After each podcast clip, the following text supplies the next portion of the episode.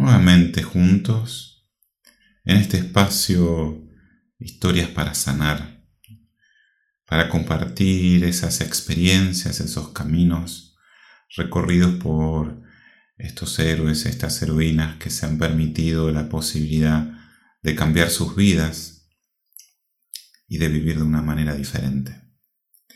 Y hoy quería traer la historia de María Inés, que a pesar de sus 70 años, quería sanar.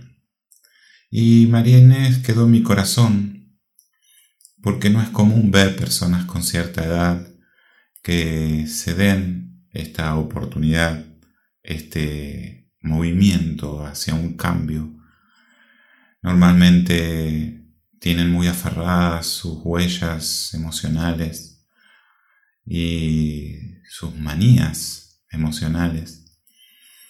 Y permitirse un cambio a cierta edad mm, parece algo muy grande, ¿no? muy inmenso por hacer. Pero en realidad no hay edad para poder sanar, no hay edad para darse el permiso y utilizar el derecho que todos tenemos para vivir una vida distinta. Y María Inés vino con un duelo de hacía cinco años. Su marido había fallecido y no podía o no se permitía ese duelo, ese, ese tiempo de poder pasar el dolor hacia el recuerdo. Y Marinés vino muy conmovida justamente el día que teníamos para encontrarnos en la sesión de trabajo. Era el día en que ella hubiese cumplido 50 años de casado. Sincronía perfecta, ¿no? Porque obviamente no eligió el día para asistir a la sesión y nosotros no sabíamos de su aniversario. Así que vino ya movilizada por el día en que era el encuentro. Y lo primero que manifiesta es no poder acostumbrarse a vivir sin su amor. Claro, el amor de toda la vida, ¿no?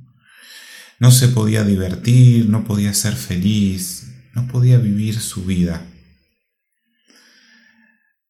Cualquiera en esta situación podría interpretarlo como algo lógico, pero cinco años de llevar esto sin poder permitirse ningún tipo de cambio, estaba manifestando de algo un poco más profundo. Más allá de que hoy la sesión traía a su marido, seguramente estaba hablando de muchas otras cosas que estaban sucediendo en su vida, tanto en este momento como en el pasado. Y solo fue empezar a preguntar a María Inés por su dolor y que se remitiera corporalmente a donde se manifestaba y rápidamente pudo localizar la bronca, la ira. Siempre o en general detrás de los duelos no realizados hay esto de la bronca, de la ira, del enojo, fundamentalmente por el que se fue, por el abandono, por haberme dejado aquí, sola, solo. Y María Inés lo reconoció rápidamente. Pudo reconocer y a su vez llevar a su cuerpo toda esa bronca, ese odio ese enojo y esa enorme desvalorización por haberse quedado aquí sola. Lo sentía como una traición. Y esa tristeza y esa soledad le generaban un enorme vacío, un desamparo. Y hoy se encontraba sin saber qué camino tomar, como paralizada, como detenida en el tiempo como si estuviera encerrada y sin salida, esperando ese amor, entre comillas, que la volviera a llevar a la vida. Pero cuando fuimos realmente a la vida que estaba viviendo cuando sacamos a la luz cómo era su vida. Nos dimos cuenta que en realidad siempre, desde muy pequeña, su vida era para cumplir con los demás. Nunca pudo divertirse, nunca pudo ser ella misma, nunca pudo vivir su propia vida, siempre la vivió a partir de los demás, dando, ofreciendo, resolviendo todo lo que los demás vivían, los problemas, las situaciones, sus hijos, su marido, en su otro momento eran sus padres, hasta sus hermanos. Pero jamás tuvo la oportunidad de vivir su propia vida. Y el vivir hacia los demás hace que nos convirtamos en un trapo de piso que todo el mundo pisotea. Y normalmente echamos la culpa hacia los demás.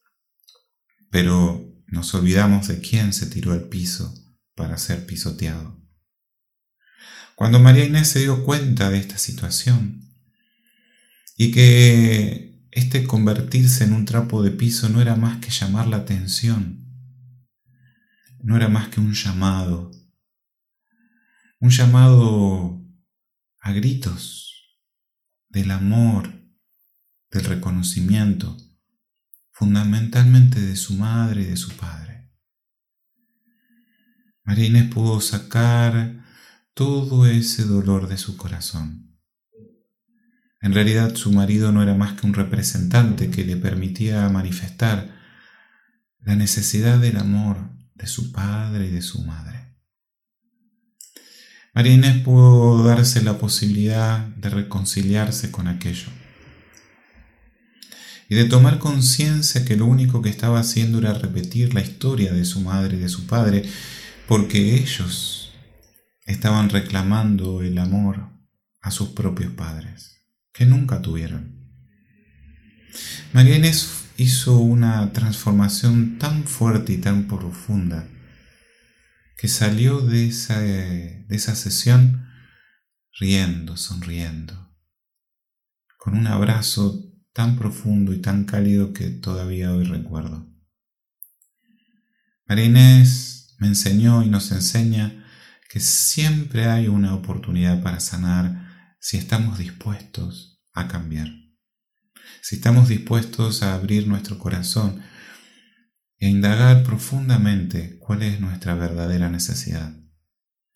Todo lo que está sucediendo en nuestra vida no es más que una metáfora un juego de roles que nos está mostrando las verdaderas necesidades que traemos desde pequeños y que repetimos lealmente de nuestros padres, de nuestros abuelos y de todo el árbol genealógico. El poder encontrarnos con esas necesidades nos da la enorme oportunidad de transformar aquello que fue vivido en una nueva realidad, en una nueva identidad, en una nueva vida, en un renacer.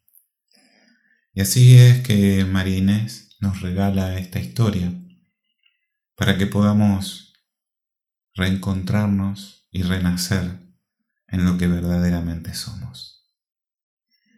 Así que, aprovechando esta oportunidad, que nos tiene hoy juntos en esta historia, te invito a que tengas esa valentía, ese coraje de reencontrarte y renacer en tu corazón. Gracias por acompañarme en una historia más. Nos vemos en la próxima. Abrazo del alma.